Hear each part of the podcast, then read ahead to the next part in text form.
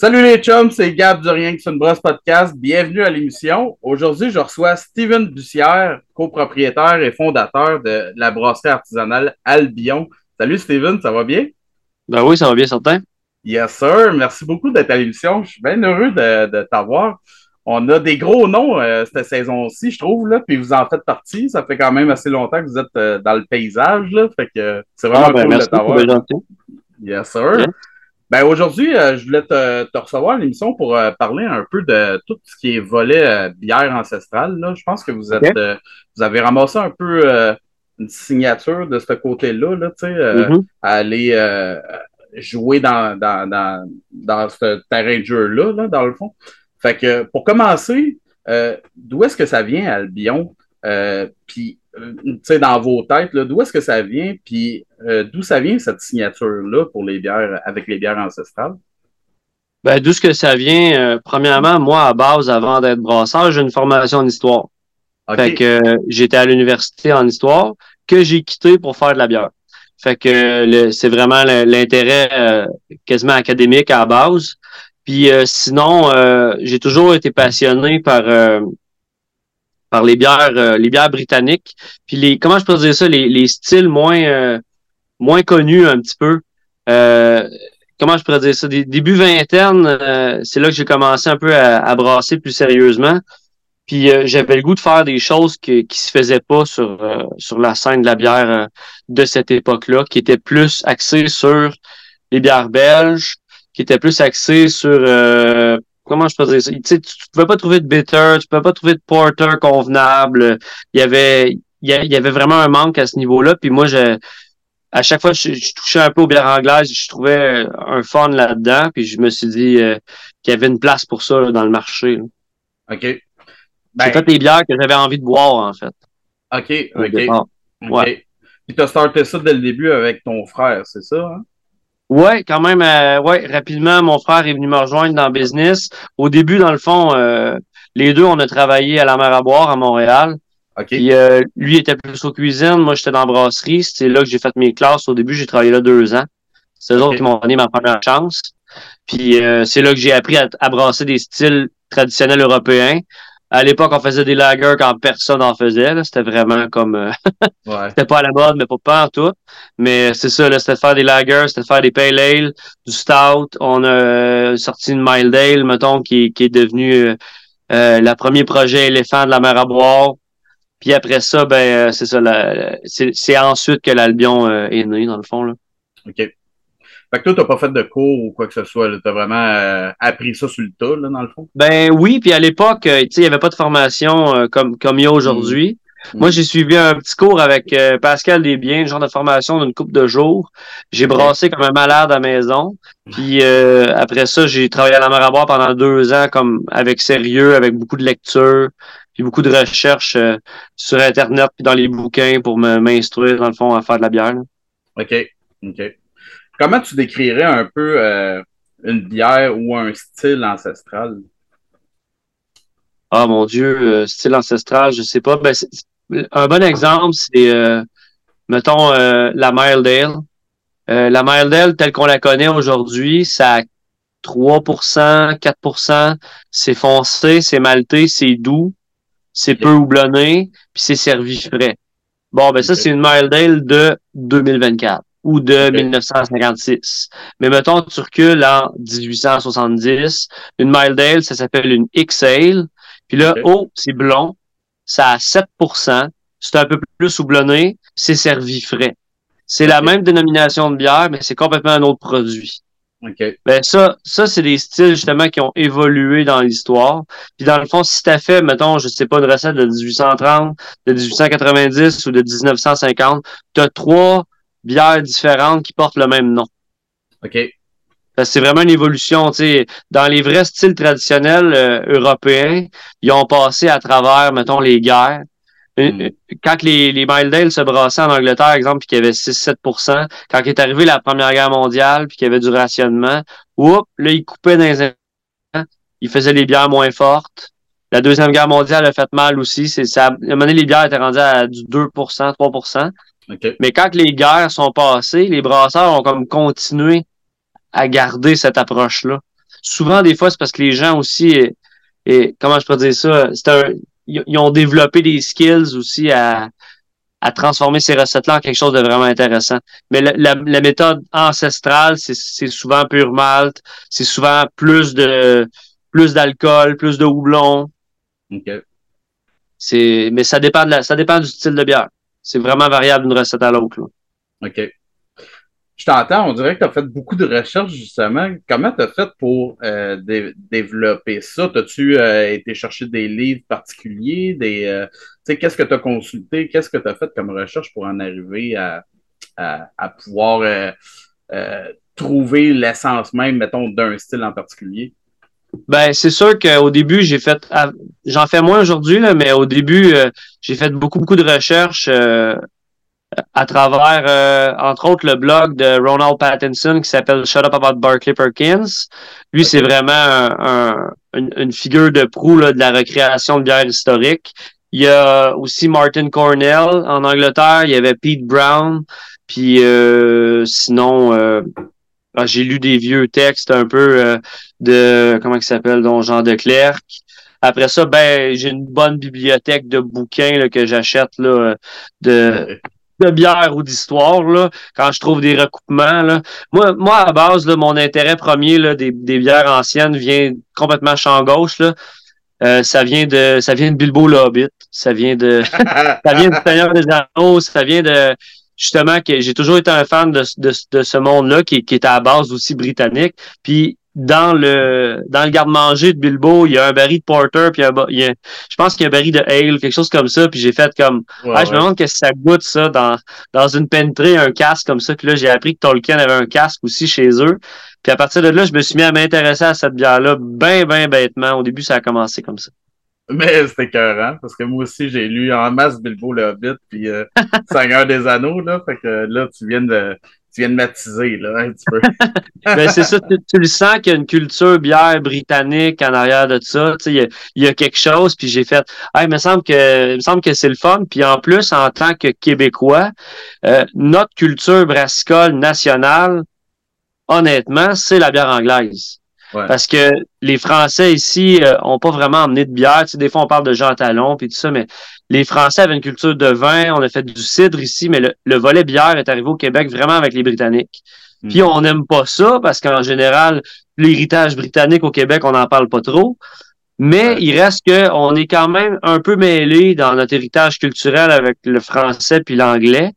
Puis ce côté-là, bière, c'est le côté plus britannique. Puis moi, j'ai fait comme, ben, moi, je suis un brasseur québécois. Puis, euh, tu sais, Molson, à quelque part, c'est une brasserie anglaise. Vraiment, vraiment, si tu regardes dans le fond d'archives, si tu regardes dans ce qu'ils faisaient au 19e, au 18e siècle, c'est vraiment des bières comme ils se faisaient en Angleterre. J'ai fait, ben, c'est juste comme logique qu'en tant que brasserie québécoise qui s'intéresse à l'histoire, de faire des bières avec une approche plus anglaise. OK. Vraiment intéressant. Qu'est-ce que ça représente en, en, termes de procédure au jour le jour là, de brasser ce genre de bière-là? Est-ce qu'il y a quelque chose qui va différer ou pas vraiment? Ben, dans le brassage, qu'est-ce qui peut être différent? Oui, il y a quand même une coupe de trucs. Euh, il a fallu se faire concevoir une bouilloire pour utiliser du houblon entier, entre ah, autres. OK. Ça, Qu'est-ce qu'elle a de différent, euh, la bouilloire? Euh, ben, c'est vraiment technique, là, mais c'est au, le, on a une espèce de cloche au fond, on a un petit, on a un petit port sur le côté pour sortir les, le houblon entier. C'est plus difficile à nettoyer. Il y a comme une méthode différente pour pas bloquer l'échangeur à plaque puis tout. Parce qu'aujourd'hui, l'équipement est vraiment conçu pour utiliser des pellets.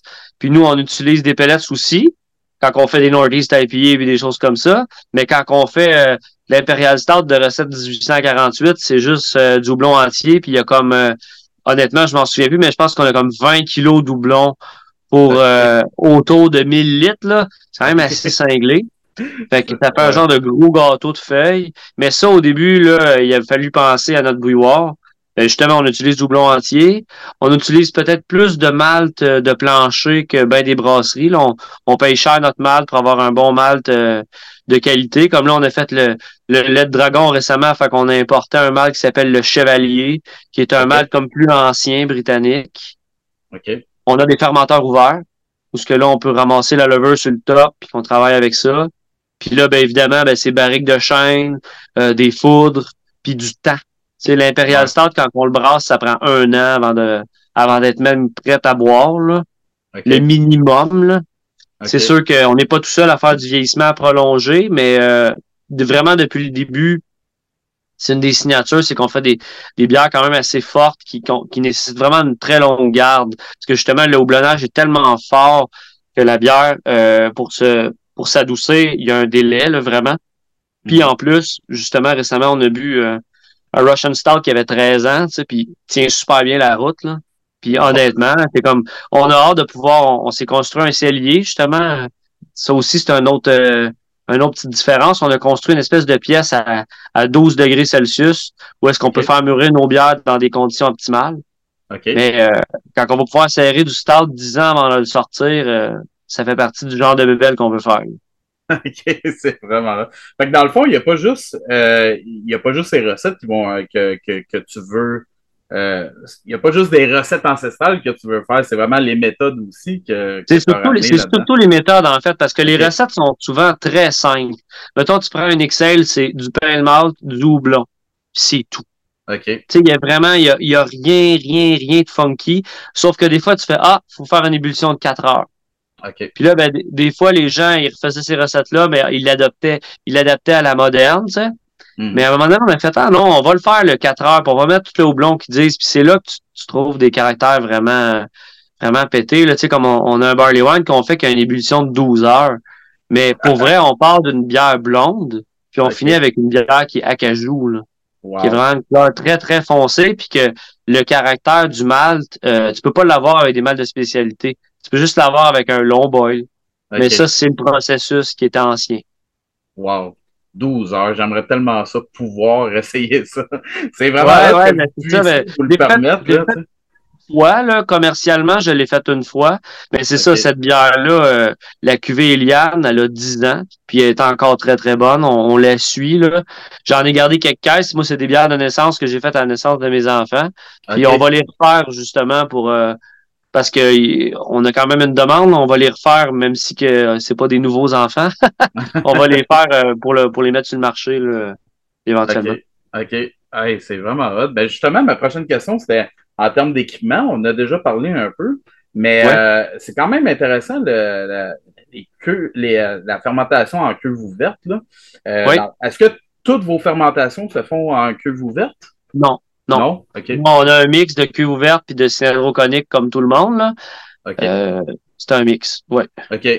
Puis est-ce que vous avez déjà eu des problèmes de contamination ou quoi que ce soit? Pas jusqu'à présent. Pas jusqu'à présent. Non. quand même impressionnant. à l'Albion, à Joliette, on en a eu, mais on était vraiment mal équipés. On avait, on, était semi-ouvert, on avait des chapeaux flottants euh, à 20, puis après ça, on les a modifiés. Mais tu sais, c'était vraiment, on brassait dans le sous-sol, c'était pas parfait. Mais là, on a vraiment une belle petite pièce conçue expressément pour ça. Puis euh, ça va vraiment bien, franchement. Mais tu sais, on fait attention à ce qu'on fait. Puis cette pièce-là ne sert qu'à ça. Elle est scellée du restant de la brasserie. Puis à date, ben, je touche du bois, ça va super bien. Wow. C'est vraiment intéressant, ça. C'est vraiment impressionnant, en fait. Là.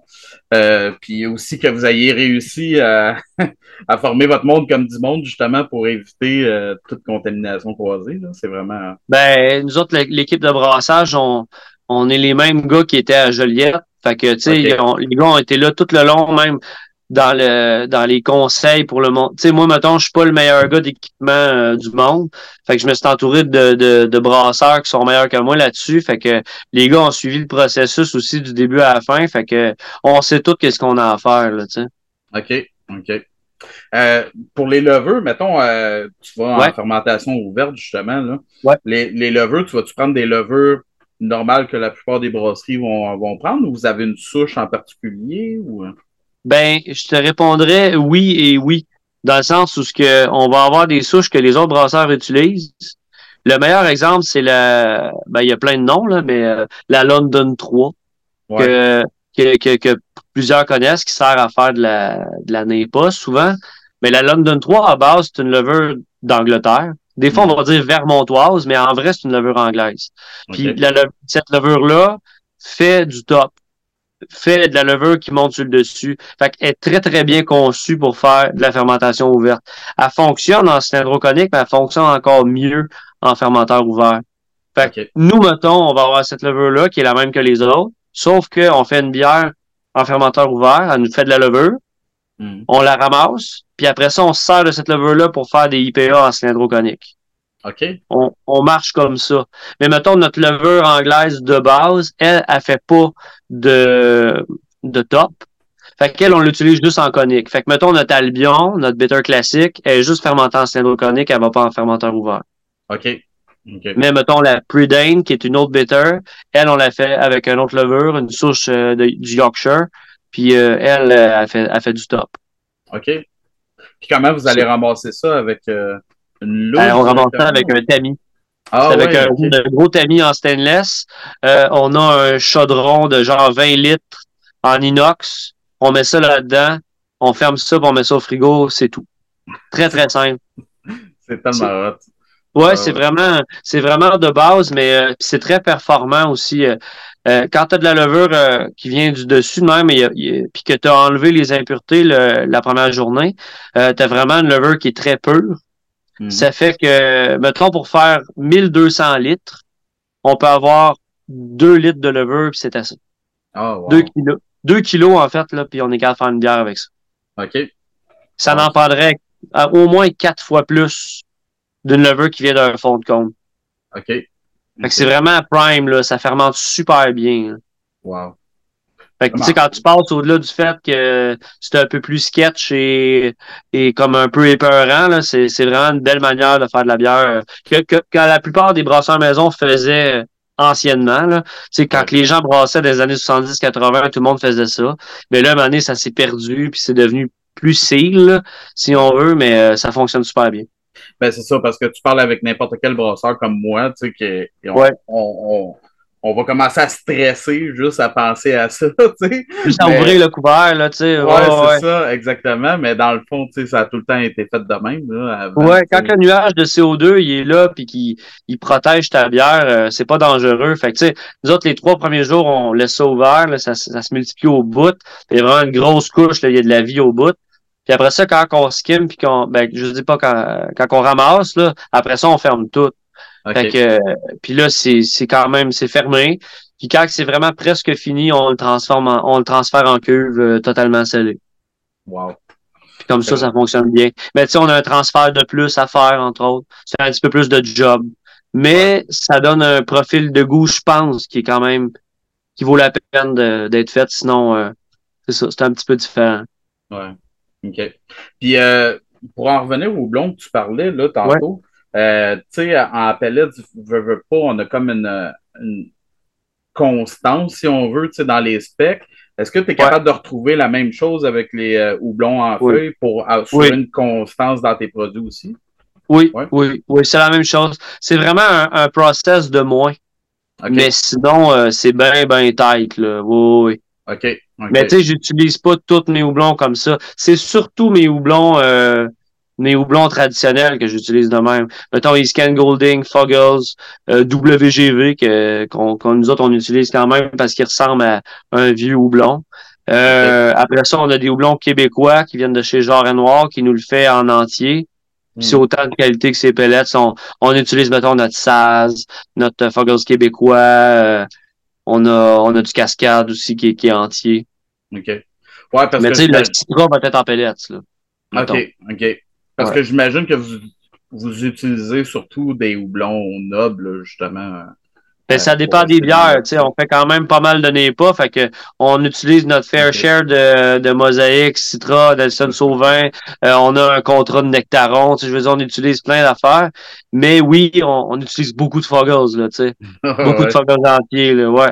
Il y a eu une époque où c'était vraiment plus axé là-dessus, mais là, euh, c'est quand même assez diversifié. Mais on a beaucoup, beaucoup de houblons du Québec aussi là-dedans.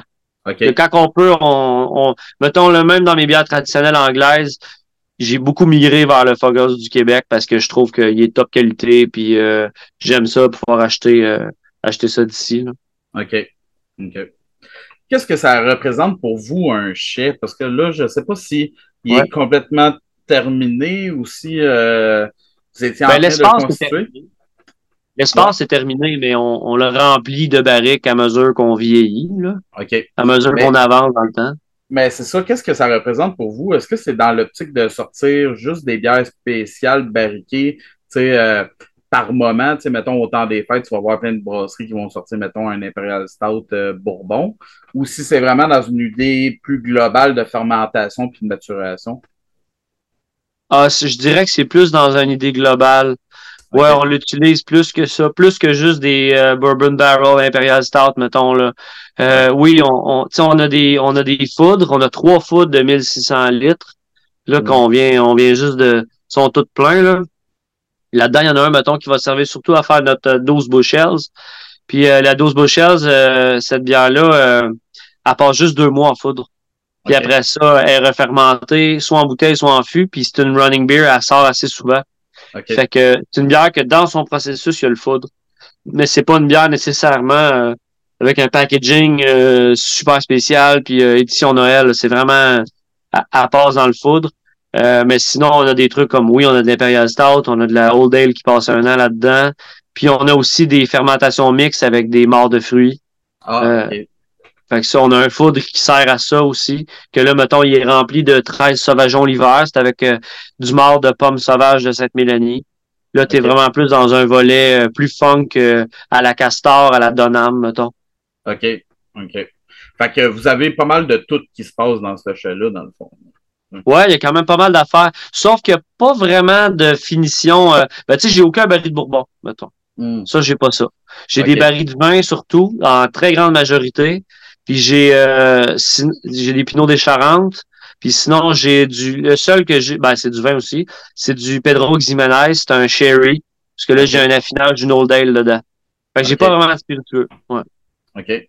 Pourquoi euh, tu as mis le bourbon de côté? Parce que moi, j'ai l'impression, mettons, en tant que consommateur, j'ai l'impression que c'est plus le bourbon qui va comme attirer, mettons, euh, les clients ou qui va attirer les yeux. Pourquoi tu allé, as mis ça de côté puis tu es allé sur d'autres choses à la place? Parce que j'aime moins ça. OK. Non, pour vrai, honnêtement, c'est, juste que. Puis en plus, il y a d'autres mondes qui le font bien, justement. Euh, une Imperial Stout, mettons, à en fût de Bourbon, il y en a beaucoup. Euh, le mien s'y prête pas non plus.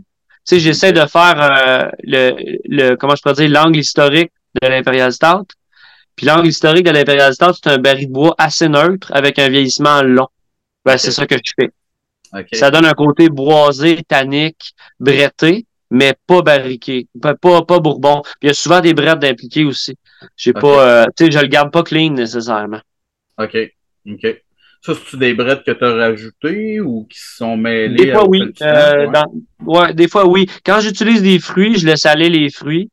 Euh, donner ce qu'ils ont à donner, mais sinon, je vais faire des cultures peu de brettes que je vais ajouter, ouais, des fois pour faire un petit start, mettons dans la première génération, mais après ça, quand je, je remets des bières dans ces barriques-là, je, je rajoute rien. Je me fiche juste sur la vie du baril en tant que tel. J'ai des barils que je rentre depuis presque euh, quasiment 10 ans. Il y en a que ça fait 10 ans qu'ils contiennent de la bière. Là.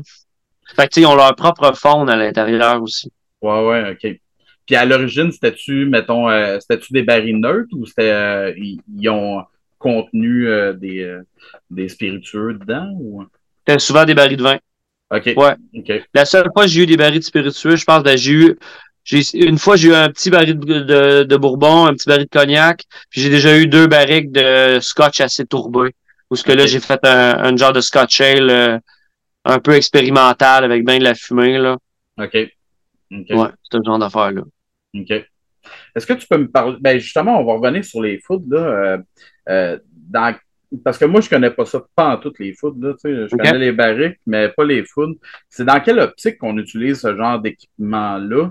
Est-ce que ça s'utilise un peu comme une barrique ou on, le considère plus comme un fermenteur? Ou, euh, non, ben, moi, en tout cas, comment je l'utilise, ça s'utilise comme une barrique. C'est vraiment une barrique oversize. Euh, la différence, c'est qu'entre autres, tu as un manhole, tu as une porte. Ça veut dire que tu peux rajouter des intrants dedans, genre des fruits, puis bien les sortir. C'est comme, mettons, on fait une bière, nous autres, justement, avec du, des pommes sauvages, du mort de pommes, mais notre mort de pommes, c'est des pommes d'hiver, puis on les presse entières. Fait que quand ils gonflent avec le jus, ils deviennent grosses comme une pomme à peu près, puis ils passent plus dans un trou de barrique.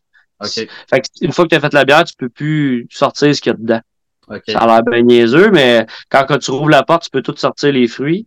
Puis ça peut contenir plus de litres. une barrique, c'est 220-225 litres. Tandis que nos foudres, justement, c'est des 1600. Mettons, à partir de 500 litres, tu peux commencer à parler de foudre. Euh, mais ça fait que tu as moins aussi de contact avec l'oxygène. Parce que, dans le fond, euh, avec l'oxygène et avec le bois, tu sais, quand, mettons, plus ton baril est petit, plus de liquide qui touche au bois. Ouais. Le, meilleur exemple, c'est un baril de 10 litres, mettons. Mhm. Dans, sur ton 10 litres, ta surface qui touche au bois est vraiment très, très grosse. Tandis que sur, mettons, 1000 litres, il y a peu de liquide qui touche au bois. Ça veut dire que l'échange de saveur est plus lent, puis que l'oxygénation du produit aussi, la micro-oxygénation est plus lente. Fait que ça fait un autre sorte de profil. OK. Et vu que je fais des bières euh, justement ancestrales, genre des porters de longue garde, les porters de longue garde étaient toujours en foudre. Puis l'histoire raconte que plus il était gros, meilleur était le porter. Tu sais, dans le sens où que tu le conserves 16 mois, puis euh, il va moins euh, se, se micro-oxygéner, puis la, la, flore va être plus contrôlée un peu. OK. C'est ça l'intérêt. Puis c'est vraiment cool d'avoir un foudre. c'est un bel objet, c'est quelque chose de ouais, c'est quelque chose que j'ai toujours fantasmé d'avoir depuis que je suis brasseur, puis que au début quand j'en voulais, il y en avait pas dans la bière. Je pense euh, de, de, à ma connaissance dans les premiers d'avoir eu c'est genre le trou du diable. J'étais comme ah calvaire, j'aurais aimé ça être le premier à avoir un food. Puis là ben je suis vraiment pas le premier mais j'en ai. Est-ce que tu penses que ça ça c'est important ce que, tu sais, pour ta première run, oui, là, mais c'est-tu vraiment important ce que ça va avoir contenu avant? Parce que là, de ce que je comprends, tu le fais quand même rouler pas mal, là, le, le food, là. Fait que, tu sais, pour, quand t'es rendu, mettons, à la 8, 10e passe, c'est-tu vraiment important ce que ça a contenu avant, tu? Euh, là, là, je t'avouerais que ça prendrait quelqu'un comme Olivier Moreau, là, de la tonnellerie, qui pourrait mieux te répondre que moi. Mais oui, euh, c'est important dans le sens que on sait que les premières bières qu'on va sortir de là vont avoir une signature plus forte de ce qu'il y a eu avant. Ouais. Mais moi, j'ai pris, c'est des foudres du Pinot des Charentes que j'ai, c'est des vieux foudres. Moi, mes foudres ont 50 ans. Déjà à base quand je les ai eus. Fait que ça fait longtemps qu'ils ont du Pinot. Ça veut dire qu'il y en a creux dans le bois. Fait que dire aussi que ça va goûter, ça va laisser une trace dans les premières batches que je vais faire quand même assez longtemps. Okay. Puis euh, c'est important dans le sens que c'est un, une boisson qui est assez forte. Le pinot est un petit peu plus fort que du vin ordinaire. Ça fait qu'il y a moins de chances d'avoir une faune, euh, tu sais, de, mettons une piqûre acétique ou quelque chose de plus funky. Fait que je le sais que s'il y a un funk, après, c'est moi qui va l'avoir mis probablement. fait que ça peut, oui, ça peut avoir un impact. Tu sais, mettons, si tu veux faire une bière, euh, je sais pas moi, un genre de bière un peu bright, un peu IPA, un peu fruité, ben puis tu t'en vas avec un, un, foot de Riesling, euh, ça risque d'être vraiment, vraiment champion, là, tu sais. Tandis que, mettons, là, j'ai fait une bière avec un mort de pomme, c'était un petit foot, on a un petit foot de 500 litres de Cabernet Sauvignon, le vin rouge, puis là, whoop, ça donne de quoi qui est autre chose. On le sent tout de suite, là, au départ, ça va apporter une petite twist différente, là. OK. Mais à chaque fois qu'on fait un brassin, veut, veut pas, euh, je, je, vise pas nécessairement la constance quand ça vient des barriques. Tu, sais, tu fais comme ça va donner ça, puis ça va être cool, puis euh, on, le deuxième, on verra ce qu'on fait. Là, tu sais. OK. Puis est-ce que tu le. Ben, tu fais comment, mettons, en deux batchs? Tu, fais, tu le considères-tu comme une barrique, puis tu vas, mettons, l'ébouillanter? Ou si. Euh, euh, c'est quoi que dans ton process, mettons, en deux batchs? Tu vas-tu juste remplir d'eau chaude ou il y a d'autres choses? Ben, premièrement, je n'ai pas eu de entre deux batchs encore. OK. C'est trop nouveau.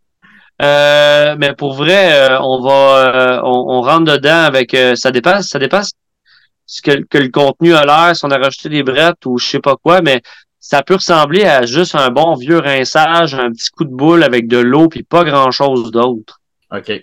Ben, ben simple, mais faut que tu trosses qu'est-ce que tu fais aussi, puis faut que tu aies un bon contrôle de tes affaires, mais il n'y a pas grand-chose qui va se passer. Mais rendu dans des formats de même, là, tu peux aller jusqu'à rentrer dedans, démonter une partie, scraper une partie du bois. Il y a bien des affaires que tu peux faire. OK. Pour le ramener, mettons, s'il y a eu une piqûre acétique ou quelque chose, mais j'espère pas me rendre là. Puis j'espère d'avoir le contrôle dans mon processus, mais tu sais, ça va jusqu'à quand t'es rendu gros de même. Mettons, quand je l'ai reçu au début, c'est de faire le, gun à pression dedans. C'était la bonne vieille hausse pour euh, nettoyer une cour. Là. Tu prends ça puis tu rentres dedans. Là. OK. C'est un peu ça. Là. Cool, ben c'était vraiment intéressant euh, tout ça, mais je me suis gardé une coupe de questions euh, à la fin pour parler un peu de votre ancienneté, parce que veux, veux pas, vous êtes euh, une brasserie qui existe depuis assez longtemps. Là. Depuis combien de temps vous existez, puis à quoi ça ressemblait à l'époque le paysage brassicole au Québec? 2010. OK. On part en novembre 2010. À quoi ça ressemblait le paysage brassicole au Québec? Dans notre région, je pense qu'on est rendu 13 brasseries. Hmm. Euh, au début, si je me trompe pas, à la Naudière, il y avait nous autres, il y avait l'alchimiste, puis il y avait Hopfenstark à l'Assomption dans le temps. OK. Enfin, il y avait vraiment moins de monde. Euh, sinon, euh, la IPA n'était vraiment pas ce que c'était. Il n'y avait pas de NEPA et compagnie. Là, on était dans ce qu'on appelle aujourd'hui les old school, puis les West Coast, puis tout ça. Euh, des bières anglaises sur le marché, il n'y en avait à peu près pas. Euh, il y avait beaucoup de bières. Euh... ça commence à faire un bail. Là. Ça a vraiment changé. Euh, le paysage, ouais, de l'alcool tout court, je veux dire, euh, des vins québécois, les cidres, il n'y avait pas grand-chose. Non, c'était vraiment un autre monde, pas vrai. OK. OK. C'est quoi les différences, tu dirais, selon toi, entre 2010 et 2024, mettons, pour une brasserie? Tu sais, en termes, mettons, de marché ou euh, de, de connaissances aussi, je veux pas, c'est quoi les grosses différences entre les deux? Euh, ben, il y a encore de l'éducation à faire, mais la base est, est quand même plus là. là. Je veux dire, il y a, il y a moins. Euh, tu as moins besoin d'expliquer c'est quoi de la bière différente, là. Ouais. Au début, c'était vraiment tout était à expliquer. Là. Nous, mettons, on a servi de la bière en casque à Joliette. Là. Euh, il fallait l'expliquer, il fallait vendre ça. Là. Même dans d'autres endroits au Québec, c'était quand même c'est pas nécessairement connu tant que ça, mais je dis nous autres, on arrivait là puis personne connaissait ça. Fait que tu sais, fallait vendre notre produit. Euh, notre première bière blonde qu'on a vendue, c'était l'Albion Bitter qui était pas vraiment blonde, qui avait 4% puis qui était quand même un peu plus corsé. Fait que tu sais, fallait expliquer aux gens c'était quoi euh, ces bières-là. Fait que là, ça, t'as moins besoin de le faire aujourd'hui. La différence, euh, à l'époque, tu avais absolument besoin d'avoir une rousse, mettons. Hmm. Aujourd'hui, tu as absolument besoin d'avoir un IPA. Ça, c'est une, différence. Tu sais, euh, marquée, là. Tu pouvais très bien ne pas avoir d'IPA à cette époque-là. Aujourd'hui, c'est dur à voir. Puis euh, tu vas aux États-Unis ou tu vas dans certaines places au Québec aussi, tu peux en avoir huit à l'ardoise, là. Mais euh, à l'époque, non, c'était pas ça, là. OK. Puis quand que le train des IPA a passé, est-ce que vous autres, vous avez embarqué tout de suite ou ça vous a pris un certain temps avant de, de décider de peut-être en faire? Non, on n'a vraiment pas embarqué, en fait. On n'a pas embarqué dans beaucoup de trains, honnêtement. Euh, moi, la IPA, euh, j'avais pas d'intérêt pour ça au départ. Euh, c'est pas, j'étais vraiment très très Brit. Ça m'intéressait pas de me lancer dans cette catégorie-là. Même chose pour la blanche. On faisait pas de blanche, il n'y a pas de blanche britannique. On s'est vraiment ajusté en chemin. Mais à un moment donné, moi, c'est quand j'ai trouvé un plaisir de dire Ah, OK, j'ai commencé à boire un coupe d'IPA, là, des fois, je moi, c'est bon, même année, Yakima ont sorti leur, leur euh, voyons, Castor ont sorti leur Yakima. Là, là, ça a fait, oh, OK, ça, c'était vraiment bon au départ, c'était vraiment nouveau. Euh, du ciel a sorti sa moralité, une coupe d'affaires. Là, il y avait The Alchemist dans le temps avec euh, Eddie Topper. Là, j'ai fait, oh shit, OK, mettons demain matin, je vais me lever faire une Eddie Topper. Je pense pas que je sois capable. Hmm. Puis là, je l'ai vraiment vu comme j'ai fait Ah, il y a un défi là, le fun, là, de faire de la bière que je suis pas trop sûr de comment réussir. Fait que là, pendant une couple d'années, j'ai travaillé fort là-dessus. Puis honnêtement, on je pense qu'on a fini par faire du vraiment du très beau stock. Mais en affaires, c'est comme en politique. Je veux dire, à un moment donné, c'est, c'est ta réputation, c'est ce que les gens ont l'idée de qui devient la réalité. Fait que les gens, des fois, sont ah, vous faites des IPA. Oui, on fait pas rien des IPA, on en vend en sacrifice, mais on n'est pas connu pour ça pendant tout. Mais on est arrivé quand même quelques années plus tard. Puis là, après ça, ben, les smoothies, on n'a pas touché à ça. Les seltzers, on n'a pas touché à ça. Les lagers, on n'a pas touché à ça. Je pourrais continuer longtemps. Ouais. c'est de continuer là-dedans. Mais euh, les IPA, on a fait aussi, bah, à base, c'est anglais, bien honnêtement. On trouvait ça legit de le faire. Ouais, fait que, c'est bien à le faire, puis on, s'amuse avec ça. OK. Euh, mais toi, dans le fond, ça veut dire que sais, vous existez depuis 2010, fait que tu étais déjà un peu dans la, mentalité un peu euh, des, des, bières, justement, de microbrasserie. Avec quoi avec quoi t'as starté, toi? C'était quoi ta, la, première qui t'a vraiment donné le goût de le goût ou euh, je sais pas qui t'a amené plus loin là, dans ta réflexion, mettons? Oh mon Dieu, moi ça remonte à loin. Là. J'avais euh, ben j'avais probablement 17 ans. Puis euh, j'ai bu une euh, trois pistoles euh, pour me démarquer de mon ah père de Puis j'aimais vraiment pas la bière. Puis quand j'ai bu une trois pistoles, j'ai fait Oh shit, ça peut goûter ça. Tu sais, c'était vraiment, vraiment différent. Malté, profond, 9%, des goûts d'épices. J'ai fait Wow, ok, c'était intéressant. Puis trois ans après, c'était ma job. Ben honnêtement, là. Je me suis mis à brasser de 18 à 20 ans, toutes les semaines quasiment. Puis à 20 ans, c'était mon métier. Ah ouais. Ouais. Ouais, ben, je faisais la blague, mais quand je travaillais à la mer à boire, j'étais bra... assistant brasseur, puis j'étais comme hey, c'est drôle, j'ai même pas le droit de boire aux États. Tu sais. mais, mais ouais, c'est vraiment cette bière-là. Puis après ça, euh, les bières anglaises qu'il y avait à, euh, la SAQ à l'époque, puis dans des voyages qu'on avait fait aux États-Unis, des euh, certains barley wine, la Thomas Hardy barley wine, London Porter de Fallers, un paquet de bières comme ça que j'ai fait oh shit, il y a rien qui ressemble à ça, puis j'aimerais ça d'en faire. La London Porter était vraiment une bière moi qui m'a donné le goût de faire de la bière anglaise, puis la London Pride, deux bières que j'aimais beaucoup j'étais comme, OK, ça, je veux faire quelque chose de semblable. Fait que là, aujourd'hui, mettons, l'Albion, Bitter, puis l'ancêtre Porter, c'est deux bières que, que je fais depuis des années, qui étaient comme, j'ai envie de faire ces bières-là parce que je suis pas capable de les trouver sur le marché. OK. OK. Dernière petite question. Est-ce que tu ouvrirais une brasserie maintenant, le rendu en 2024? Non? Non. Non, non, non, je réponds vraiment vite, non.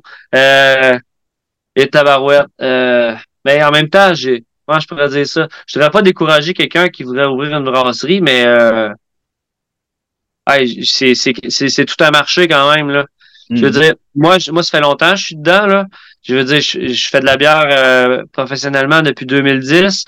Avant ça, je travaillais dans une brasserie. Puis avant ça, je, vend, je vendais de la bière au marché des saveurs. J'étais conseiller. Fait tu sais, je suis dans la bière depuis 2005. Là. Ça fait longtemps.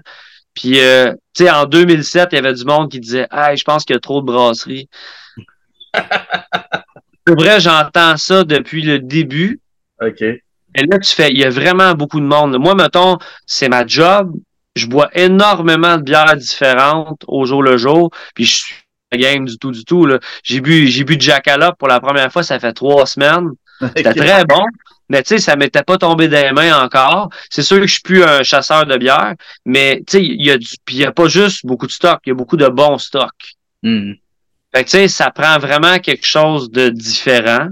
Puis à un moment donné, différent, c'est galvaudé un peu là. Tu sais, ça prend de quoi, euh, ouais, ça, ça prend de quoi de solide. Puis il faut que tu saches que c'est que tu fais. Puis si tu vas, ben c'est, mais c'est comme avant. Si tu vas là pour l'argent, puis si tu mm. penses que c'est facile, on va te regarder te planter. Tu sais, je veux dire, c'est faut que tu y ailles par passion, faut que tu fasses des bons choix, mais euh, c'est quand même une grosse commande de partir ça en 2024. Puis mm. surtout dans le milieu euh, financier actuel, de toute façon, euh, je pense que trouver une banque en ce moment, ça serait un bon défi. ouais, déjà en partant, ouais. Ouais, nous, notre projet a été comment je pourrais dire, le faire décoller, ça a pris plus de temps qu'on pensait.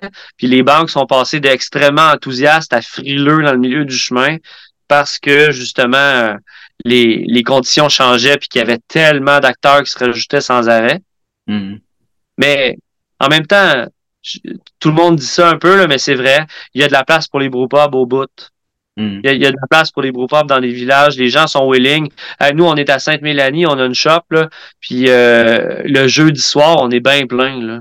Je veux dire, c'est un village. C'est vraiment un petit village, mais le village est en arrière de nous. Les gens sont là, on, on, le reconnaît. Le maire prend une bière. Tu sais, je veux dire, il y, a, une place pour ça au Québec, là, définitivement. Là. Ouais, ouais. Fait qu'encore une fois, comme euh, on dit tout le temps, comme j'ai dit avec plusieurs mondes, dans le fond, c'est de devenir un peu plus local. C'est le local qui va comme primer sur le reste éventuellement. Oui, puis je pense euh, un vrai local. Tu sais, dans le sens où que c'est à la mode d'être local, mais mettons de vraiment faire des liens avec euh, les gens qui font du miel dans le coin, qui font des fruits, qui ont des restos, euh, les dépanneurs. Tu sais, le monde, le vrai monde qui est autour, d'avoir des vrais liens, c'est là que ça devient une vraie communauté, puis que les gens supportent les uns les autres. Mm. Ça, ça fonctionne pour vrai. Mm. Tu sais? surtout en campagne. Là. Il, y a, comme une fierté quand tu montres quelque chose. Moi, je sais que je, je, sens souvent la, fierté des gens avec avec notre brasserie qui est locale, tout. Puis, s'ils sont pas là, on n'existe pas. C'est pas plus compliqué que ça. Là. Hmm.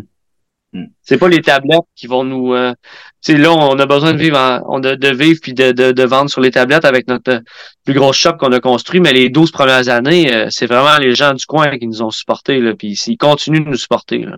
Hmm. C'est très intéressant tout ça. En terminant, est-ce que tu as des plugs pour l'Albion? Qu'est-ce qui s'en vient pour vous autres? Des événements, des nouvelles bières, euh, des collabos? Ah ouais, euh, ben euh, notre prochaine collabo risque d'être avec Luc Beaulieu de chez Yakima Chief. Ouais. On va faire une bitter avec le houblon noble Simcoe. Okay. Fait que, on vraiment une bitter traditionnelle Brit au bout, mais avec le Simcoe noble. Noble, qui est comme plus bas en acide alpha, puis ça donne de quoi de vraiment cool. c'est une bière très, très simple, très délicate, mais le fun au bout. Euh, ça, c'est probablement la prochaine collabo. Sinon, ben oui, c'est sûr que c'est notre année. Honnêtement, on va sortir plein de stocks, le fun, ces tablettes. Euh, on, sort de la bière conditionnée en canne. On va sortir le lait de dragon, mettons, qui est 9% recette de 1830 en canette, refermentée. Euh, après ça, euh, on va faire des festivals cet été. C'est la première année qu'on peut en faire pour la peine parce que l'été, on est débordé d'ouvrages d'habitude avec le pub à Joliette, mais là, on va faire des festivals. Fait que les gens vont nous voir un peu plus euh, sur la route euh, à travers les, le Québec que, que depuis le début, on n'a pas fait. Là. Fait qu'on est en train de faire un kiosque puis de tout patenter ça, puis on va aller se promener. Là. C'est bien cool, ça. Puis, euh, dans le fond, on va-tu pouvoir euh, voir vos canettes un peu partout dans la province ou euh, ça risque d'être un peu plus localisé dans votre coin? Non, mais c'est sûr qu'on a une distribution locale forte, mais on est représenté par euh, nos amis de chez Symbiose, puis euh, ça fait qu'on se promène pas mal. On est avec le, dans le même portfolio que des belles brasseries comme Noctem, les Grands Bois, Menot, puis tout ça. Fait que c'est euh, c'est cool au bout. Fait qu'on est distribué quand même assez bien. Puis on dans certains marchés, on va envoyer nos, nos bières plus spéciales en bouteille, puis tout ça. Puis on met, on va avoir de la canne aussi qui va être quand même plus high-end, là, si on veut. Là on va faire un mix de bouteilles et de cannes pour nos bières plus, euh, plus fancy, là, mais ça va être distribué assez largement. OK, OK. Mais c'est très cool ça. Puis en finissant, euh, on en a parlé tantôt, mais tu as un channel YouTube aussi? Oui. ça s'appelle L'Artisan Brasseur, c'est ça, hein? Exactement, ouais.